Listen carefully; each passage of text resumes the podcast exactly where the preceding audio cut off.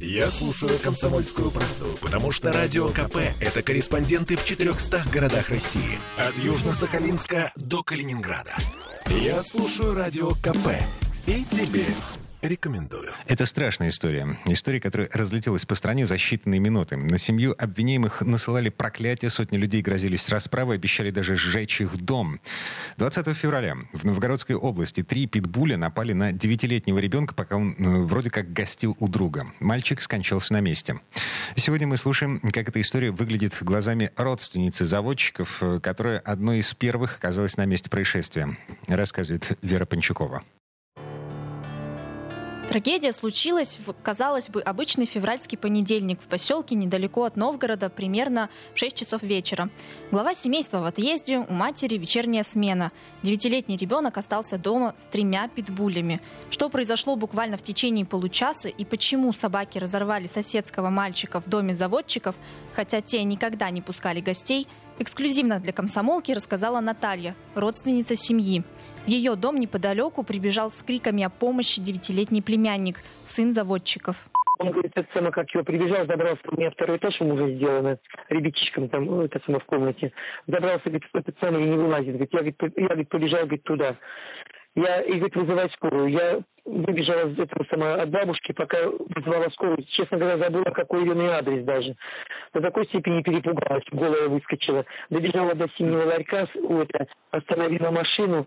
Машина это сама как его. Еще в этой же машине вызывала скорую. Говорю, мне надо срочно скорую. Говорю, у нас спрашивали, говорю, случилось то, что собака растерзала это сама как его ребенка, говорю. Маленький хозяин питбулей сначала сам пытался освободить друга из пасти, потом позвал на помощь родню. Первым подоспел дядя, оттащил бойцовских псов в другую комнату. По его наблюдениям агрессию проявляли только щенки, а их мать пыталась защитить ребенка. Так или иначе, девятилетнему мальчику уже было не помочь. На полу лежало лицо вниз, у него лицо внизу было. Тело у него было не разорвано. Единственное, что на плечах, на плечах, укушена, и тут это на плечах было, и голова вся в крови была. Вся в крови была. Я начала к нему, может быть, не потому что он холодный. Я ведь хотел ему помочь, а он уже холодный. Семья заводчиков не понимает, как мальчик мог попасть к ним в дом. По их словам, никого из соседских детей они в гости не пускали, как раз из-за злых щенков породы питбуль. Они считают, что ребенок перелез через забор и зашел в дом. Внести ясность в хронологию трагедии мог бы сын хозяев, на глазах которого все и произошло. Но после случившегося он замкнулся и перестал говорить.